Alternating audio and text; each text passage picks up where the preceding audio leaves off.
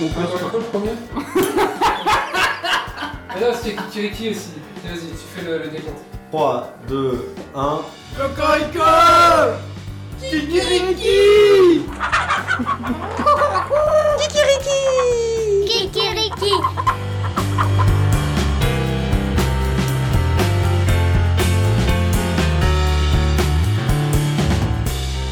tout ce qui est émis par euh, les avions euh, est cancérogène, de la même manière que ce qui est émis par un moteur diesel, des particules fines en particulier. Ça augmente en fait l'occurrence de l'asthme chez les personnes fragiles. C'est absolument pas pour des raisons humanitaires euh, qu'on construit des aéroports. Enfin, il faut voir aussi à quelle économie ça participe. Tant qu'on estimera que le transport aérien est un business rentable, euh, on ne mettra pas de contraintes au transport aérien. On trouve notamment euh, au niveau des tritons le triton marbré, qui est une espèce qui est en régression en Europe et euh, qui est euh, très bien préservée à Notre-Dame-des-Landes.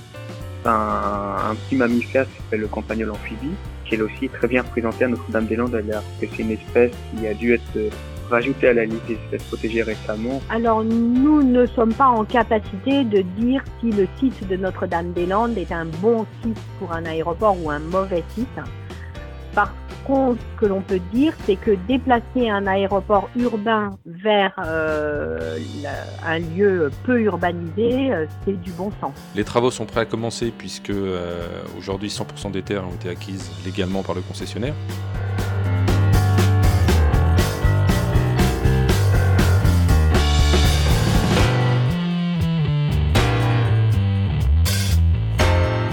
Bonjour à tous, vous écoutez Kikiriki et aujourd'hui on vous emmène à Berlin en passant par Notre-Dame-des-Landes. On parle d'aviation et de ses conséquences sur l'environnement. À mes côtés Karina, salut Karina Salut Élise Au programme également les idées écolo du Front National et la naissance d'un tout nouveau parti politique. Et on n'oublie pas bien sûr l'instant bonne humeur en fin d'émission, tu nous parleras Karina de solutions alternatives à l'aviation. Allez c'est parti Mon kikiriki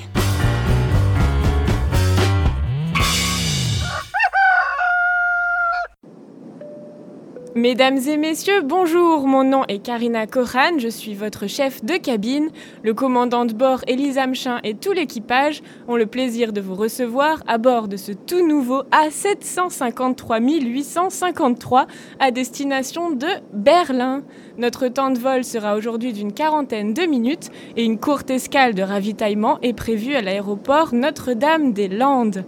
Beau temps sur le trajet avec quelques turbulences prévues en approche de chaque aéroport. Les téléphones portables doivent maintenant être éteints. Veuillez attacher et ajuster votre ceinture de sécurité. Nous vous informons que ce vol est non fumeur et que l'utilisation d'appareils électroniques est interdite durant le décollage et l'atterrissage. En cas de dépressurisation de la cabine, les masques à oxygène tomberont automatiquement devant vous. En vue de notre décollage, veuillez redresser le dossier de votre fauteuil et ranger votre tablette. Et pour pimenter ce long voyage, Élise vous propose d'abord une gamme d'actualités écologiques. Profitez-en, c'est détaxé. On parle nucléaire pour commencer. Près d'un tiers du parc français qui compte 58 réacteurs est à l'arrêt. Au-delà des arrêts réguliers pour maintenance, l'autorité de sûreté nucléaire a demandé l'arrêt de réacteurs supplémentaires pour anomalie, un excès de carbone au niveau des générateurs de vapeur. Résultat, avec l'arrivée de l'hiver, la production d'électricité risque d'être insuffisante. En début de semaine, le 5 décembre précisément, l'autorité de sûreté a donc annoncé la réouverture de 8 réacteurs parmi les 12 arrêtés pour anomalie. Une réouverture qui se fera bien entendu sous contrôle. C'est pas très rassurant tout ça. Rappelons que ces contrôles font suite à la découverte de l'utilisation d'un acier non conforme sur le chantier de Flamanville, qui s'avérait être aussi utilisé sur 18 autres réacteurs en France. Et en Suisse, rejet à plus de 54% des voix le 27 novembre dernier du référendum sur le nucléaire. Il proposait de limiter la durée de vie des centrales à 45 ans. Le oui aurait provoqué une sortie accélérée du nucléaire. Tu sais, tu sais quoi je faisais là? Alors, tu sais quoi je faisais à la centrale? Eh, Chef de rayon. Alors bon. Hmm? C'est moi qui ramasse les rayons qui traînent, c'est moi. Un sketch de Pierre Auqueigne, on enchaîne avec la COP22. La COP qui s'est tenue à Marrakech, rien de très concret à révéler, puisque l'enjeu principal de la conférence était de réfléchir à la mise en œuvre de l'accord de Paris signé il y a un an. Les règles d'application de l'accord né de la COP 21 devront être déterminées d'ici à décembre 2018. L'élection de Donald Trump, tombée au premier jour de la COP 22, n'a pas empêché les discussions d'avoir lieu, mais reste un obstacle possible pour la suite. Surtout que le républicain vient de nommer un climato-sceptique à la tête de l'EPA, l'Agence américaine de protection de l'environnement. Il s'appelle Scott Pruitt si je prononce bien, je suis pas sûre de la prononciation. En tout cas, il est proche de l'industrie fossile et connu pour son combat contre l'EPA. Je crois qu'on dit Scott Pruitt. Élise, t'es où? Je te vois plus. Je suis toujours euh, à côté de toi dans le studio. Pas de panique, Karina, c'est la pollution.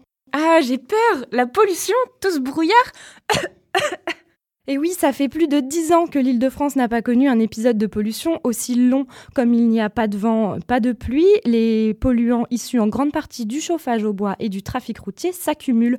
C'est quand même un peu dommage en hiver de devoir attendre la pluie pour respirer, surtout quand on sait qu'un trajet sur deux en voiture fait moins de 3 km. En tout cas, ça explique pourquoi tu tousses et pourquoi tu ne me vois pas. Heureusement, la prochaine émission ne sera pas enregistrée depuis Paris, ce qui devrait nous permettre de respirer un petit peu mieux. Et pendant ce temps-là, ce n'est pas un scoop, la voiture pollue. Vous l'avez reconnu, c'est pas sorcier et tu nous parles aussi agriculture. Oui, et même agriculture locale et biologique. En Île-de-France toujours, sa consommation est supérieure à la moyenne nationale et pourtant la région réduit très fortement ses financements, nous apprend le quotidien Reporter. À titre d'exemple, les financements alloués par la région au réseau AMAP Île-de-France diminuent de 35%. Et on termine enfin avec une nouvelle un peu plus réjouissante, l'ouverture prochaine du premier supermarché coopératif et participatif de Paris, à but non lucratif et géré par ses membres. Déjà 3000 membres qui donneront 3 heures de leur temps une fois par mois pour faire fonctionner le magasin. En contrepartie, ils pourront acheter bio à prix réduit. On écoute Tom Booth, créateur du supermarché La Louve sur France Info. Avec notre modèle, ça nous permet de proposer des produits de qualité au prix très, très intéressant. Parfois, c'est quasiment le même prix, parfois, c'est 30%, moins cher, parfois, avec certaines choses qu'on conditionne nous-mêmes, jusqu'au 80% moins cher. Et, euh, et, donc, je crois que ça, c'est une motivation, mais le plus pour la plupart, pour maintenant, c'est la convivialité, en fait, et c'est la fierté de monter quelque chose qui est à nous. Ce n'est pas un intermédiaire qui détermine ce qu'on mange, c'est nous-mêmes qui le font. Merci Elise. Il existe d'ailleurs aussi la coopérative alimentaire L'Indépendante, un peu plus alternative pour ceux qui ont la chance d'habiter dans le 18e arrondissement de Paris. Mesdames et messieurs, nous devons malheureusement interrompre le programme pour une courte escale de ravitaillement à l'aéroport Grand Ouest vers Notre-Dame-des-Landes.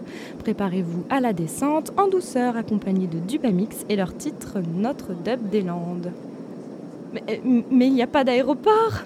Où est l'aéroport? Le projet d'aéroport, il n'a pas de raison d'être. Il y a un aéroport. Il y a des gens qui, dans d'autres régions qui se disent bah, pourquoi ils ne veulent pas d'aéroport? Parce qu'il y en a un déjà. Il y en a un déjà. Le projet d'aéroport de Notre-Dame-des-Landes, c'est un vieux projet quoi, qui date de 1967. Un projet qui veut euh, construire une infrastructure aéroportuaire sur euh, une zone bocagère, une zone agricole. Une zone agricole.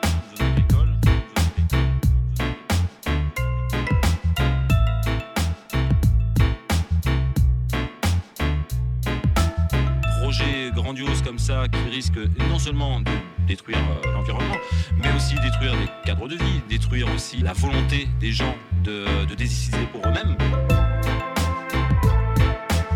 Le projet doit s'étendre sur 1700 hectares. C'est un projet inutile et dépassé. Le coût de ce projet est faramineux. Il pourrait atteindre plusieurs milliards d'euros. d'argent pour les hôpitaux, il n'y a pas de personnel pour les écoles. On n'arrête pas de nous dire qu'il n'y a pas d'argent pour les services sociaux. Mais alors il y a toujours de l'argent pour ce genre de conneries. Plusieurs milliards, plusieurs milliards. Un mouvement d'occupation s'est étendu sur les bâtis et bocages menacés. Nous tentons de construire ici des solidarités, des de la puissance collective, des moyens d'action.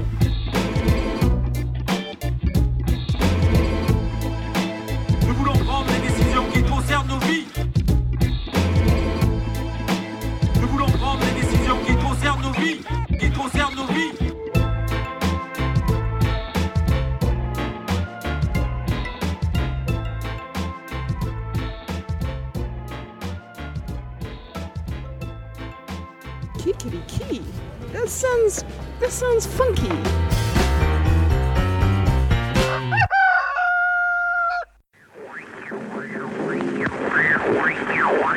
On a euh, pour le moment une très légère augmentation du nombre de vols, mais on sait que la tendance euh, globale euh, au niveau du trafic aérien mondial est à l'augmentation franche.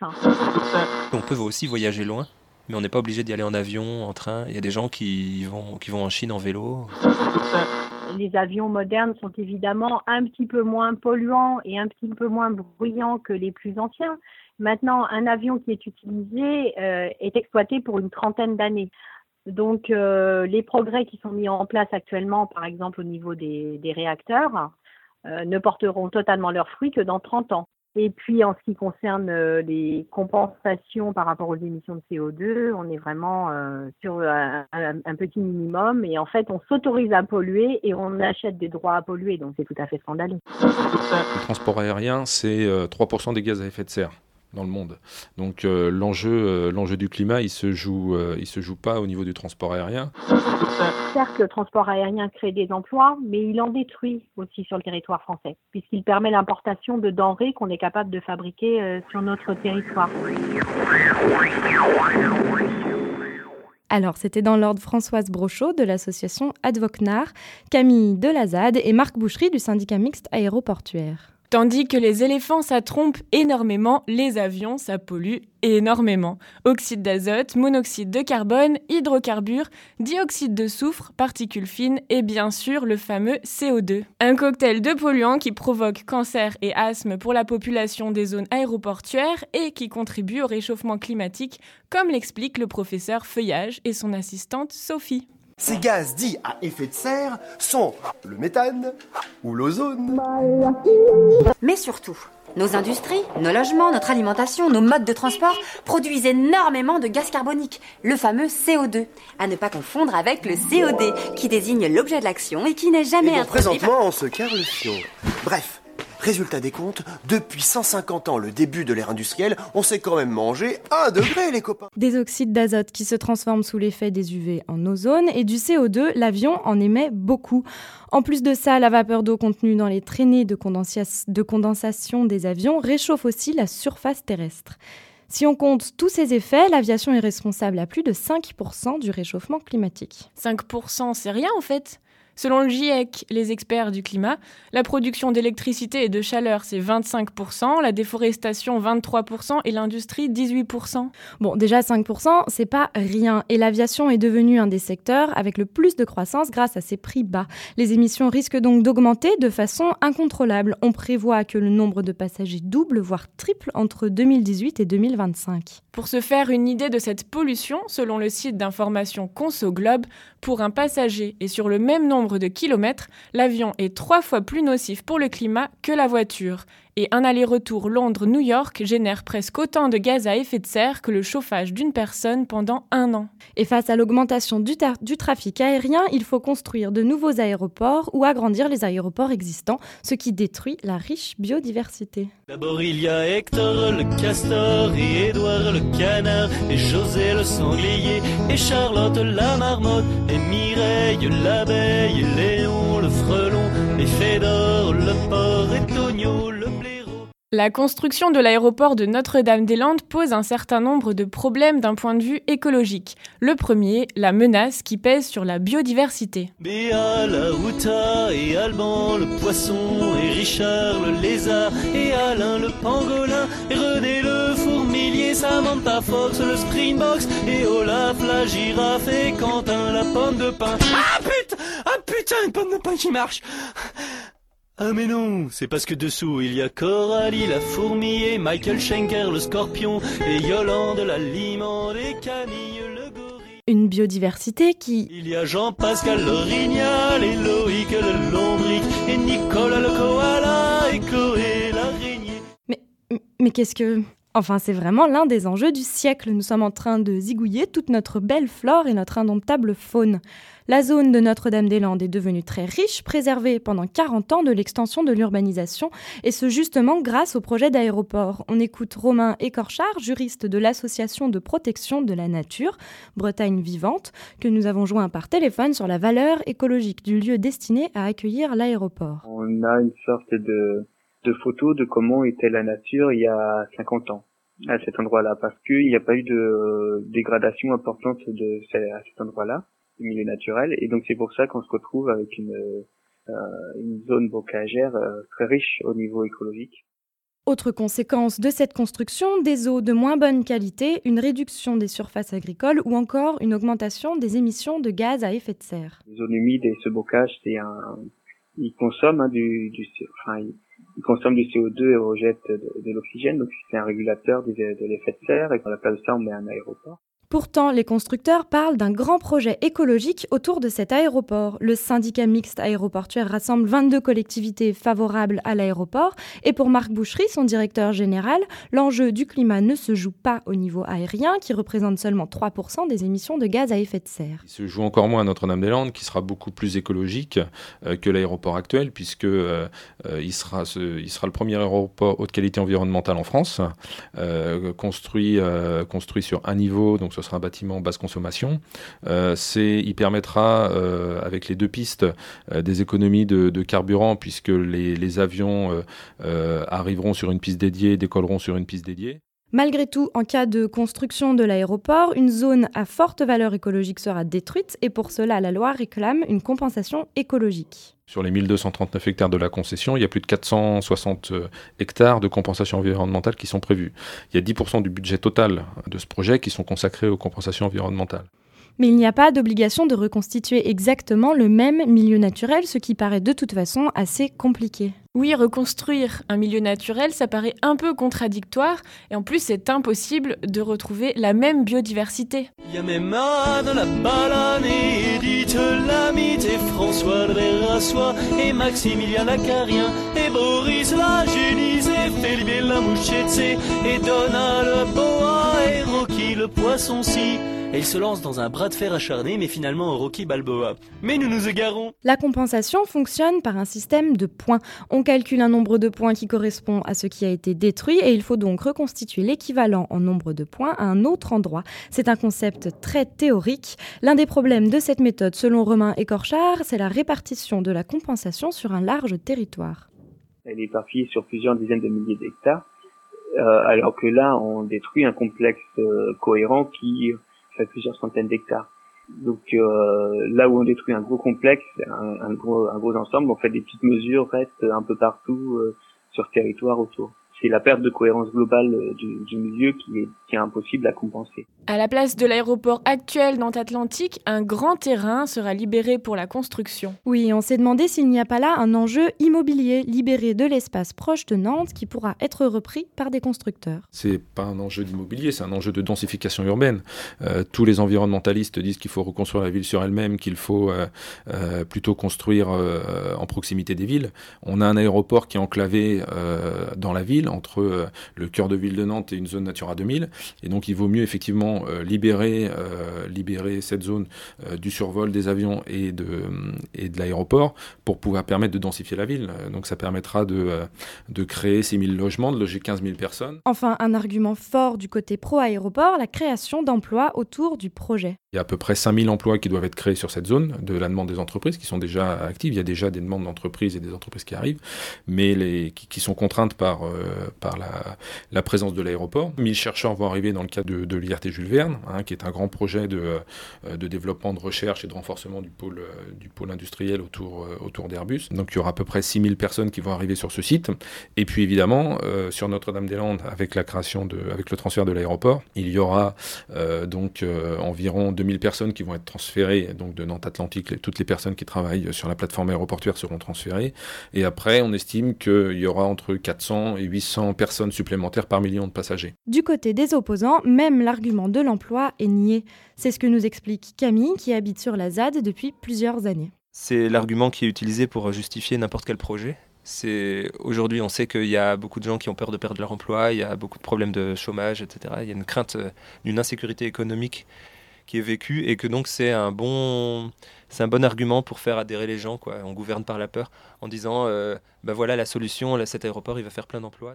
Et Camille, que vous venez d'entendre, nous l'avons rencontré chez lui sur la ZAD, la fameuse zone à défendre où squattent environ 200 personnes opposées au projet d'aéroport à Notre-Dame-des-Landes. En juin, le oui à l'aéroport l'emporte avec 55% des voix. Et depuis? Depuis, c'est compliqué. Juillet, l'autorité environnementale pointe des lacunes concernant l'étude des impacts à l'environnement sur les chantiers connexes à l'aéroport. Septembre, l'État prépare l'évacuation. Septembre encore, la Commission européenne rappelle que la France est toujours en infraction sur Notre-Dame-des-Landes et demande de ne pas commencer les travaux.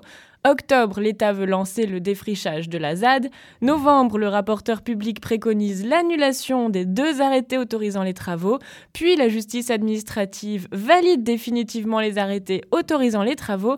Et fin novembre, la commission d'enquête du SCOT rend un avis favorable sur le transfert d'aéroports. Comme tout ça, c'était pas très clair pour nous, on a décidé d'y aller à la ZAD. Voir euh, de plus près ces campagnols amphibies, ce triton de Blasius, ce crossop aquatique, et surtout ces étranges zadistes dont on nous parle tant dans les médias, parfois en bien, souvent en mal.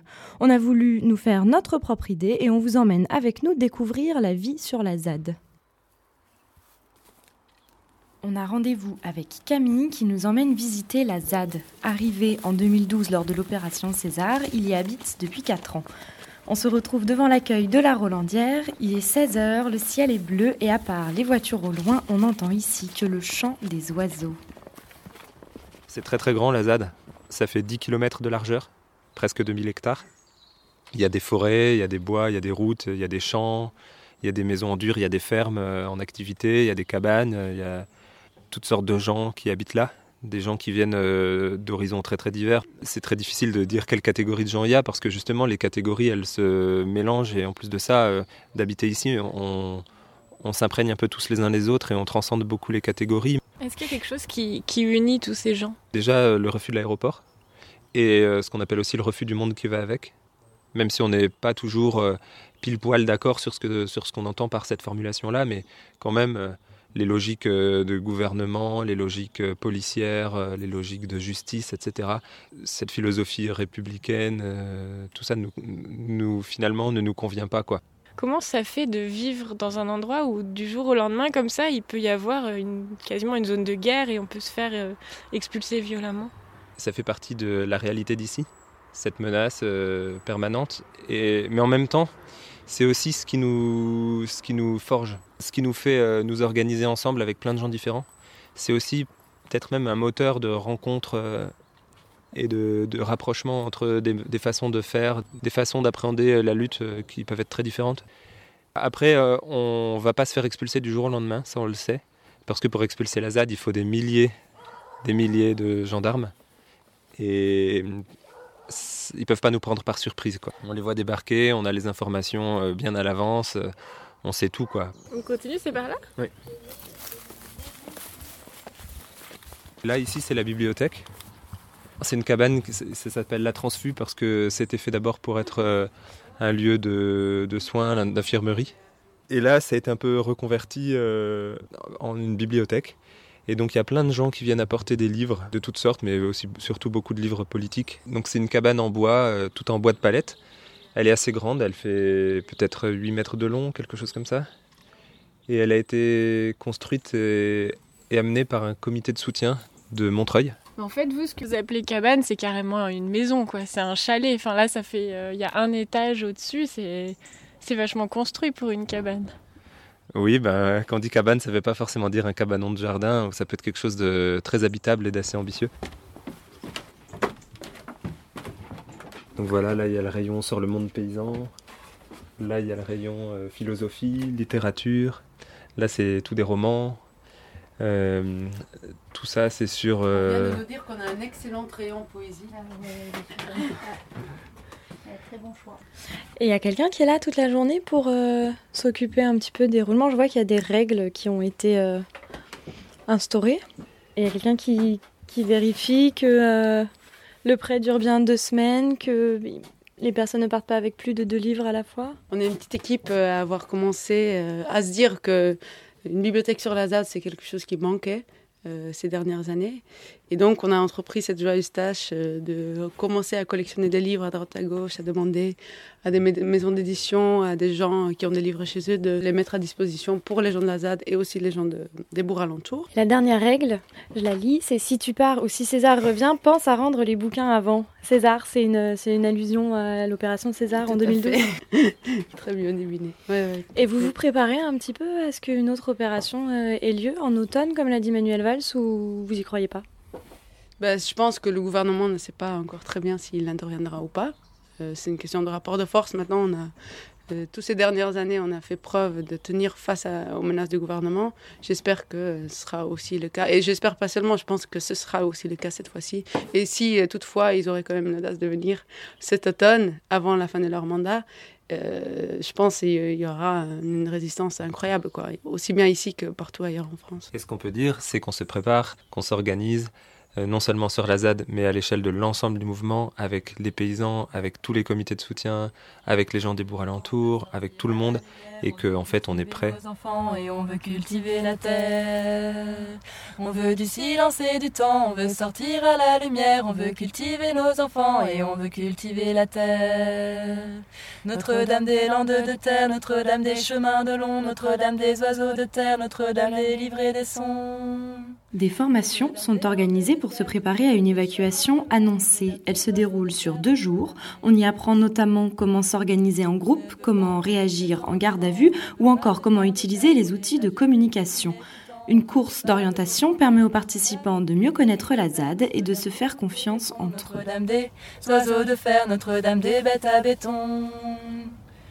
Du ciel est descendu le vent, du ciel est descendu le verre. On ne veut pas que le ciel descende, descende de mort et de fer. Du ciel est descendu le vent. Camille nous emmène au sans nom. Il part devant à vélo et pour le rejoindre, on emprunte la route des Chicanes, une route encombrée de carcasses de voitures et cabanes. Les sans nom, c'est le lieu de vie de Camille. C'est un très grand champ sur lequel se dressent quelques maisons en bois, yourtes et autres habitations. Neuf personnes y résident actuellement. Elles ont construit elles-mêmes leurs pièces à vivre et cultivent leur nourriture. Ça, c'est notre jardin collectif. Euh, on y cultive toutes sortes de légumes.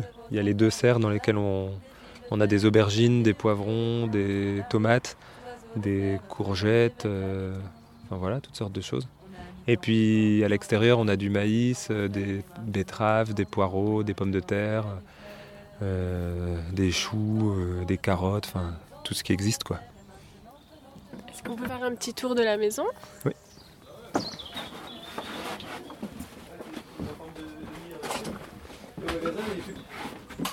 Pas de chaussures. Faut qu'on enlève nos chaussures.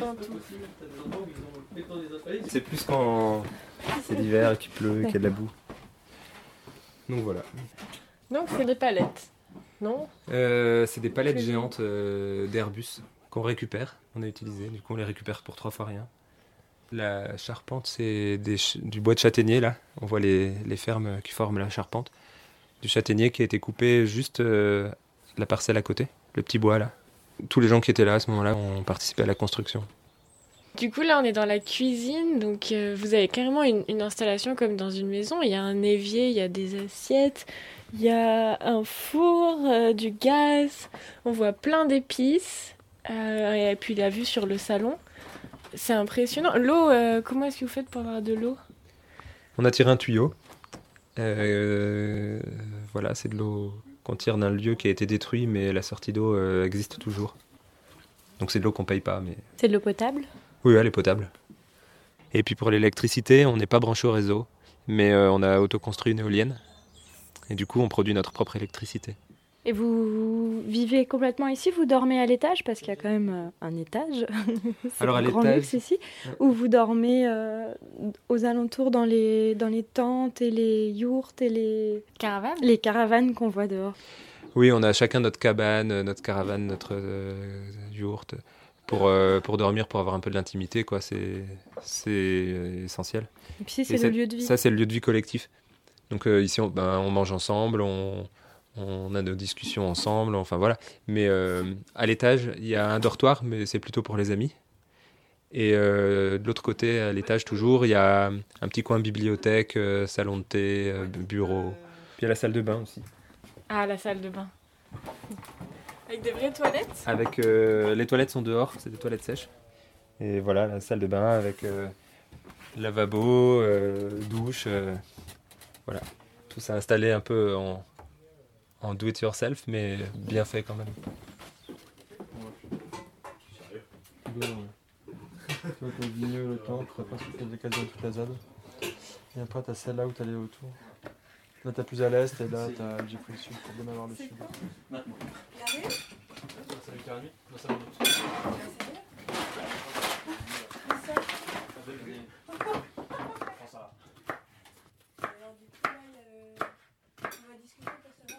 Donc voilà, il n'y a pas besoin euh, de travailler toute sa vie pour le capitalisme, pour euh, avoir une maison confortable, si on accepte euh, un peu un rapport de conflictualité avec l'État. Mais par contre, si vous vous faites mal ou quoi, vous êtes toujours content qu'il y ait un hôpital pour vous accueillir ou ce genre de choses qui font partie du système? Oui, parce qu'aujourd'hui, bah c'est sûr, c'est sûr. J'y vois pas une contradiction franche, euh, parce que c'est sûr qu'aujourd'hui, euh, on est une toute petite minorité dans, dans ce, euh, par exemple en France, quoi. Mais que s'il y avait, si, la, démarche qu'on mène, elle était plus largement partagée, ben, en fait, il y aurait des gens, des chirurgiens qui, des, des, infirmiers, des infirmières, des, enfin tous les, tous les corps de métier existants pourraient exister aussi en dehors de l'économie capitaliste et, euh, les services seraient partagés. Euh, enfin, on, aurait beaucoup plus de services, quoi.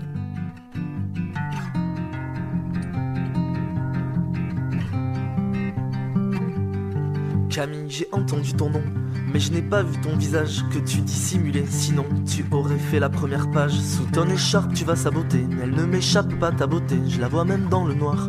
J'imagine ton regard. Camille, je t'ai vu dans les bois défendre tes positions, mettre la police aux abois, rejeter leurs propositions. T'es ambitieuse et révoltée contre la folie de leurs projets, et pas seulement celui-là. Je sais que t'es pas comme ça, tu n'affectionnes pas simplement la faune, mais t'ambitionnes d'étendre la zone. Dis-moi que tu barbotes dans la boue, que tu gardes la tête haute, t'es prête à aller jusqu'au bout, tu restes droite dans tes bottes, t'es courageuse, déterminée, tu avances sur un terrain miné, et cela ne t'effraie pas, tu sais pourquoi t'es là, tu n'affectionnes pas que la couche d'ozone, mais t'ambitionnes d'étendre la zone. Un nom résonne et voyage entre tous les âges, mis le visage qui dégage leur horizon. Ton nom détonne la vallée, dans le bocage, ton détonne, entonnons-le dès à présent. Merci à Sobra qui nous a permis de conclure ce reportage avec sa chanson Camille, etc. Manuel Valls a annoncé à de nombreuses reprises vouloir évacuer la ZAD à l'automne. Bon, il n'y a plus Manuel Valls et presque plus d'automne, alors jusqu'au présidentiel, Camille et les autres devraient pouvoir dormir sur leurs deux oreilles. Kikiriki Qui fait quoi Kikiriki, bah. C'est Rikiki, mais c'est chouette. Et en Allemagne aussi, les aéroports font parler d'eux, mais pas toujours pour les mêmes raisons. Allons y voir de plus près. Mesdames et messieurs, nous commençons notre descente vers Berlin. Nous vous prions d'attacher vos ceintures et de relever le dossier de votre siège. La température au sol est de 6 degrés avec un léger vent d'ouest. Il est quasi fini, mais il est vide. L'aéroport de Berlin-Brandenburg est une ville fantôme. Pas un chat dans les grands halls d'arrivée, pas un bagage sur les tapis roulants, pas un passeport présenté au comptoir d'embarquement. Seuls quelques curieux passent de temps en temps visiter les grands halls et quelques ouvriers s'activent sur le chantier.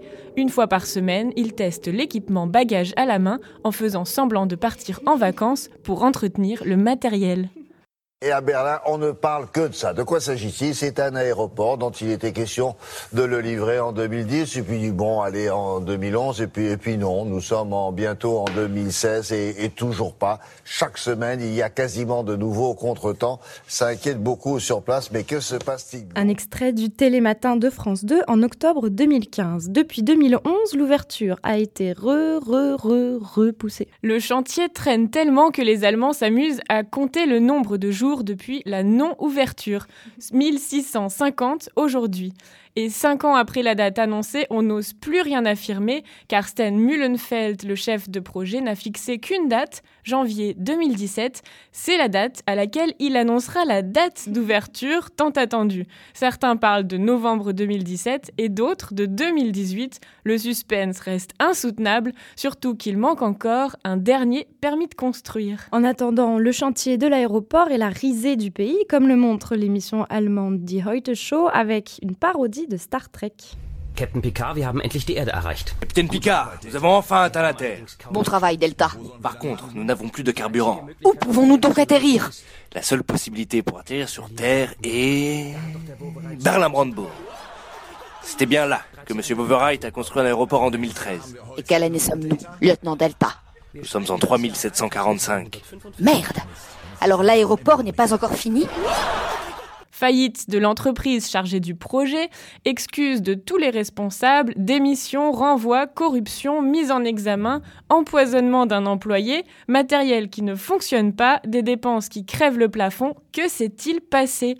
J'ai posé la question à Manfred Treber, conseiller climat et transport pour l'ONG allemande Germanwatch. Je dirais que c'est une grande incompétence de l'administration et de l'industrie de la construction. Ce n'est pas une grande fierté de l'économie allemande. Que ce soit la Philharmonie d'Hambourg ou la gare de Stuttgart 21, l'Allemagne commence à être connue pour ne pas finir les projets comme prévu. Et pour cet aéroport, on parle de plus de 10 000 défaillances techniques. Oui, l'évacuation de la fumée en cas d'incendie qui n'évacue pas, des portes coupe-feu qui ne coupent pas le feu, ou encore pas assez de comptoirs de check-in.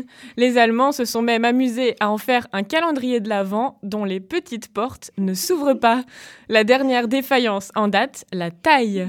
ne me dis pas qu'il est trop petit, Karina. Et si l'aéroport qui est censé remplacer les aéroports de Tegel et Schönefeld a été prévu pour accueillir 27 millions de passagers par an? Problème, si on additionne les passagers actuels des deux aéroports, on arrive déjà à 29,5 millions. Cherchez l'erreur. Du coup, il faut agrandir, demander de nouveaux permis de construire et reconstruire les bâtiments existants. L'ancien responsable du projet Dieter Faulenbach d'Acosta pense même que le projet ne verra jamais le jour, contrairement à Manfred Treber qui lui reste confiant. Et on me dit dans l'oreillette que Manfred Treber était à Marrakech Absolument. Il participait aux négociations de la COP 22.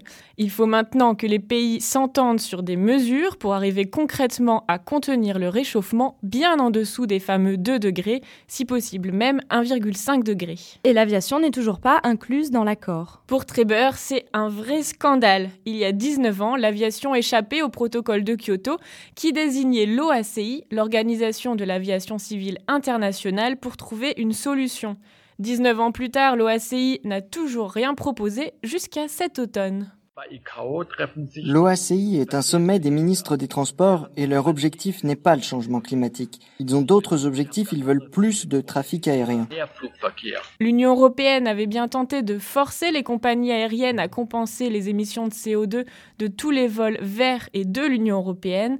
La mesure a fini par tomber à l'eau après le désaccord de 28 pays. Et surprise, lors de sa dernière réunion en octobre dernier, l'OACI propose un instrument pour baisser les émissions de l'aviation. Cet instrument s'appelle Corsia, en français Régime de compensation et de réduction de carbone pour l'aviation internationale. Le principe de Corsia, c'est de compenser toutes les émissions carbone supérieures au niveau de 2020 une compensation dont les critères exacts n'ont pas encore été fixés. Pour Manfred Treber, tout va beaucoup trop lentement face à l'urgence climatique. Ce qui est le plus critiquable, c'est que le R de Corsia vient de réduction, alors que rien dans cet instrument n'est prévu pour réduire. Notre deuxième critique est que la phase obligatoire commence beaucoup trop tard, en 2027. C'est trop peu. Nous ne voulons pas limiter, mais réduire. Clairement, réduire. Des mesures donc assez timides finalement. Exactement. Pourtant, des solutions efficaces, il en existe. Manfred Treber y a beaucoup réfléchi. Il faut absolument baisser les subventions pour l'aviation. En Europe, par exemple, on subventionne les aéroports régionaux pour qu'ils puissent ne serait-ce qu'exister. Il ne faut plus rien financer. L'Europe l'a d'ailleurs décidé pour 2023. C'est encore beaucoup trop tard. Nous n'avons pas de taxe sur le kérosène. Chaque voiture paye une taxe pour son carburant pas l'aviation. Les vols internationaux ne payent même pas de TVA. On parle de milliards d'euros en subventions. Ah, un nouvel avion. Attends.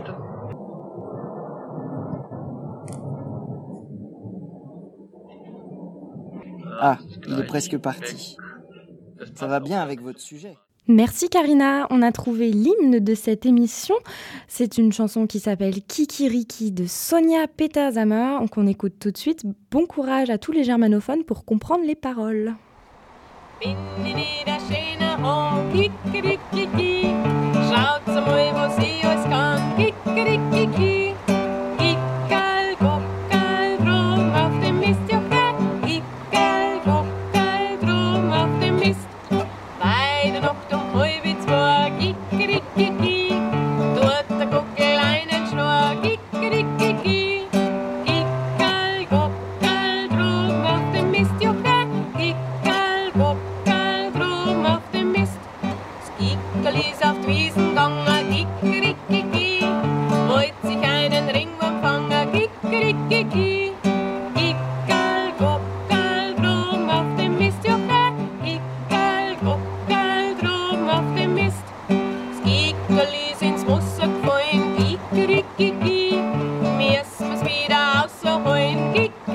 kiki.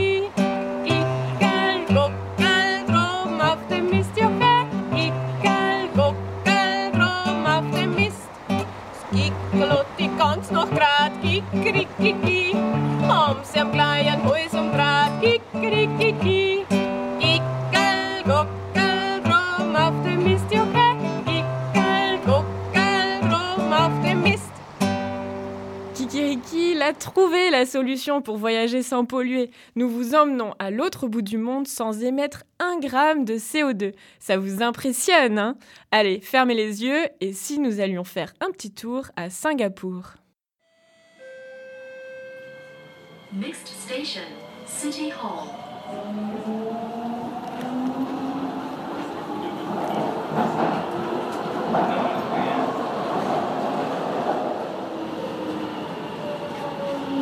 City Hall. Please mind the platform gap.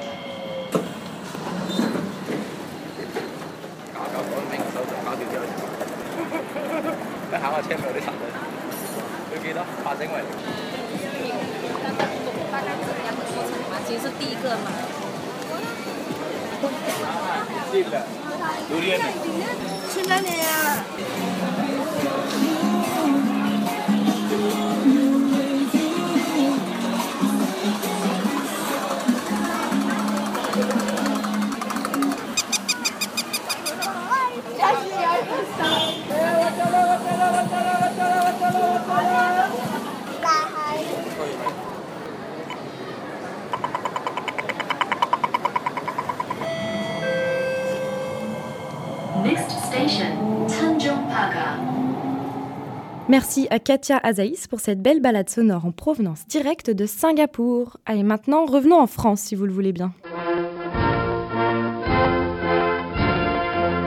Moi, président de la République, je ne veux pas d'écologie punitive. Les moyens donnés à l'agriculture biologique sont complètement insuffisants. Il s'agit de donner une voix à la planète, c'est pas un problème de droite ou de gauche. Notre maison brûle. Et nous regardons ailleurs.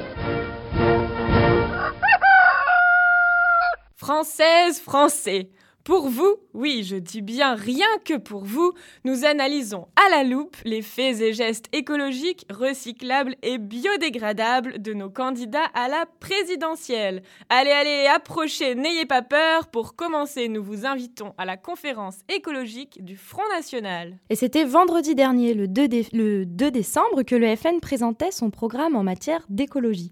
Nous y sommes allés, bien curieuses de découvrir le fameux programme écolo du FN que nous connaissions plus tôt pour leur position pro-nucléaire et pro-industrie automobile.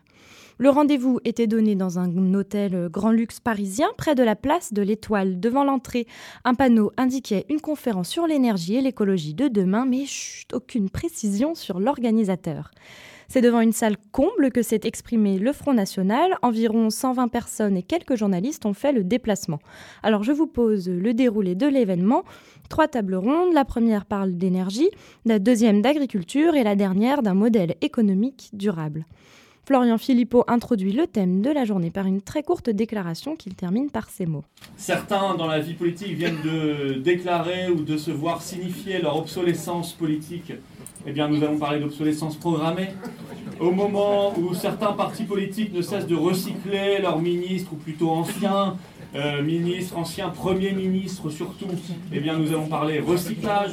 Et au moment où l'air politique est pollué par des idées toujours les mêmes, européistes, immigrationnistes, communautaristes, ultralibérales, eh bien, nous allons parler de pollution de l'air et surtout de dépollution de l'air. C'est le collectif FN Nouvelle Écologie qui a rédigé le programme du Front National en matière d'écologie. 21 propositions pour une écologie patriote. Et ce programme, c'était La Surprise, un programme écolo digne de celui d'Europe Écologie Les Verts. Non aux OGM, non au gaz de schiste, au CETA, au TAFTA et à l'obsolescence programmée. Oui au circuit court, à la permaculture, l'agriculture bio, l'économie circulaire, l'isolation thermique des foyers et à la biodiversité. Et il y a Louis le Grizzly et Augustin le Lamentin et Sylvie le Coati et Virginie le Diable de Tasmanie et Herbert le Dromadaire et Aurélie l'Ocapi et Bertrand le Footbassan et Laurette la Vachette. Ils ont aussi avec eux des animaux moins sympathiques qui ne mériteraient pas d'exister si le monde était parfait. Gros bémol du programme, le nucléaire qui pour le FN n'en est qu'à ses débuts et sera dans le futur remplacé par le thorium. En faisant tourner les centrales nucléaires la nuit, le FN propose de créer le carburant des voitures à hydrogène, filière hydrogène qui sera d'ailleurs fortement appuyée par le futur État stratège. Et ce qui est bien avec l'hydrogène, c'est qu'il faut beaucoup d'énergie pour en produire. Si tout le monde roulait à l'hydrogène, en plus de les faire tourner la nuit, il faudrait construire plus de centrales. Quand les industriels sont prêts, une date de basculement entre voitures classiques et voitures à hydrogène sera décidée. Des incitations fiscales sur le carburant et les voitures, d'abord dans les villes puis partout en France, permettront en réalité un basculement massif. Si une sortie du nucléaire n'est absolument pas envisagée par le parti, il souhaite en revanche diversifier les sources d'énergie. Marine Le Pen propose une politique de prêt public massif à EDF pour le développement des énergies renouvelables. L'objectif est clair, se passer dans 20 ans de la moitié de la consommation d'énergie fossile et éviter de dépendre de pays qui, en même temps qu'ils nous vendent leur pétrole, souvent nous importent leur idéologie. Enfin, le FN propose un encouragement à l'agriculture à échelle humaine, avec d'un côté une annulation de la TVA pour les produits issus des petits élevages et cultures français, et de l'autre une taxe sur les produits issus de l'agriculture intensive. La PAC, politique agricole commune, sera remplacée par la PAF, politique agricole française. La pression de l'Union européenne, on a favorisé les élevages ultra intensifs comme la fameuse ferme des mille vaches. Les agriculteurs deviennent les esclaves d'un système de subvention qui les prend à la gorge. Finalement, le maître mot de la journée restera Vive l'écologie patriote, vive la République et vive la France. Une écologie patriote On enchaîne avec la cause animale. Heureusement qu'il reste Yvette la belette et Albin le petit lapin, et puis Marthe la Marthe et Jean-Seb le micro-Seb, et Loana le puma, et Isabelle la coccinelle, et Mathieu le lieu, et Léo l'escargot. Mais dépêche-toi Léo. Et ils repartent tous ensemble et ils arrivent chez Gunther le chasseur. Euh, bon. euh, euh, ah bonjour monsieur Gunther. Non, non, vous dérangez pas, on cherche la sortie 22 du péage de l'autoroute. euh. Fin novembre, 26 associations qui défendent les droits des animaux ont présenté un manifeste avec 30 propositions qu'elles comptent envoyer à tous les candidats au présidentiel. L'idée, leur faire prendre position sur des sujets tels que les conditions d'abattage et d'élevage qui ont marqué la sphère médiatique, notamment sur Internet, ces derniers mois. Joint par téléphone, l'association L214, membre du collectif Animal Politique, nous explique avoir déjà reçu quelques soutiens. Nicolas Dupont-Aignan signera au moins 25 points du manifeste, mais ne s'engagera pas contre la corrida ou encore le gavage. Il a par ailleurs lui-même un programme qui contient déjà des propositions sur la condition animale. Il souhaite notamment la création d'un statut d'animal de compagnie pour les chevaux et veut interdire l'hypophagie. Jean-Luc Mélenchon s'engagera lui aussi sur quelques points, notamment concernant l'élevage et l'expérimentation animale. Yannick Jadot, qui a remporté la primaire des Verts, a fait savoir qu'il signera l'intégralité du manifeste. Et ce n'est pas le seul à soutenir le collectif, puisque le premier parti politique animaliste français est né à la mi-novembre. Ce parti veut amener le débat politique sur ces questions de bien-être animal et souhaite joindre à la Constitution française une charte de la protection animale. Vive la République La France! Donc pour en revenir à l'aviation et conclure sur le sujet, l'avion ça pollue et c'est pas prêt de s'arranger. Bon, on fait quoi Karina? Est-ce que c'est pas le moment idéal pour une petite chronique bonheur, ta chronique avec les rayons de soleil, les arcs-en-ciel et les solutions positives qui nous mettent de bonne humeur?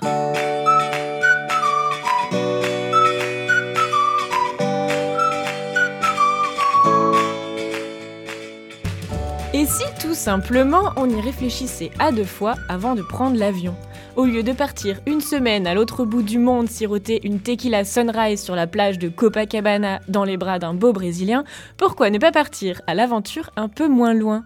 Il n'y a pas de chemin vers le bonheur, le bonheur est le chemin. Écoutons Nance de l'émission Nue et culottée, ces hurluberlus qui partent tout nus et sans un sou à l'aventure pour promouvoir l'itinérance joyeuse. J'ai un ami qui me disait Voyager, c'est découvrir. Rire, c'est enlever des couches. Alors je vais vous raconter comment j'en suis arrivé un jour à partir sans vêtements, sans rien, et ce que ces voyages nous ont enseigné. Ça commence en 2005. À l'époque, je suis élève ingénieur dans une école d'ingénieurs à Toulouse qui s'appelle l'INSA. Mes parents habitent Grenoble, et donc pour moi, c'est un peu difficile de faire les allers-retours financièrement. Alors un jour, je me jette à l'eau, et je fais du stop. Ce petit coup de pouce va changer ma vie. 1200 km aller-retour. Je me rends compte que j'ai mis les pieds dans un univers qui est bien plus vaste qu'un simple moyen de transport économique. Je me mets à faire la rencontre du monde dans l'habitacle des voitures. Les aventures s'enchaînent et moi je me sens chargé d'un sentiment de, liberté où tout devient possible. Je me souviens un jour, je me fais prendre par un pilote d'avion acrobatique qui me propose d'aller faire mon baptême de l'air sur les côtes du Pays de Galles lors d'un coucher de soleil. Incroyable. Et ça, c'est que le début. Nance Thomasé a d'ailleurs coécrit la Bible du grand voyageur, un guide sur le voyage alternatif pour conseiller les aventuriers en herbe. Et pour ceux qui veulent ou doivent toujours prendre l'avion, est-ce qu'il n'y aurait pas quelques solutions technologiques?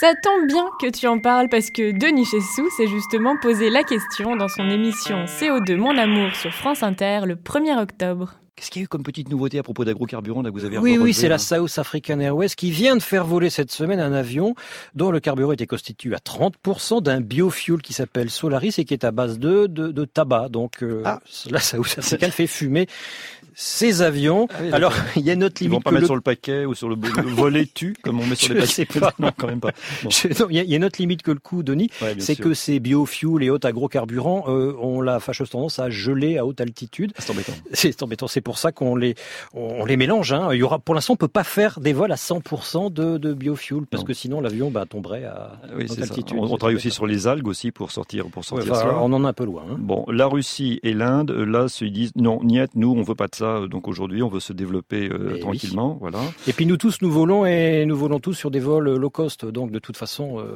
la, la croissance du marché de 5% par an, c'est aussi de notre fait. Oui, Tout le ah monde oui. veut voyager pas cher. Oui, c'est ça. Alors, on- euh, mécanisme de compensation, c'est ce qu'ils disent. Hum. Mais alors, c'est aussi une façon, les ONG disent, mais attendez, quand on parle de compensation, c'est aussi une façon peut-être de ne pas prendre complètement ses responsabilités. Bah par oui, vu qu'on sait qu'on va compenser. Ben, effectivement, c'est assez hypocrite. On est bien d'accord. Bon, on n'a pas des solutions terribles, hein, c'est ce qu'on. Sur l'avion, non, il n'y en a pas. Bon, très bien, Bon, merci. À part de ne plus le prendre. Ah, pardon. Bon, ben merci. Et oui, je suis désolée de te décevoir, mais la technologie pour le moment n'apporte pas vraiment de solution durable. En attendant l'avion écolo du futur, si nous aussi on partait en stop vagabonder sur les routes de France pour préparer notre prochaine émission.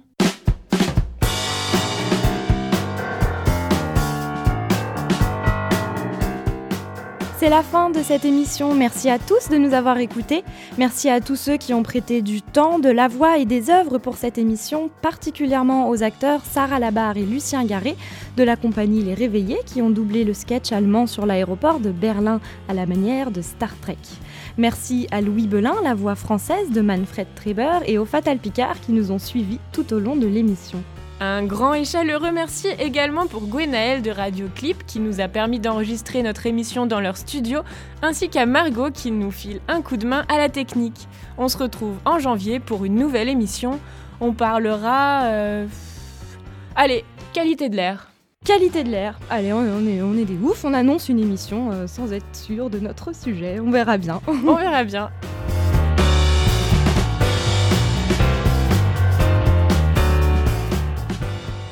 Ce magazine environnement a été réalisé avec de l'énergie renouvelable, à pied, à vélo et en transport en commun. Les journalistes ont été nourris localement, sans colorants, pesticides ni conservateurs. Salut à tous et à bientôt dans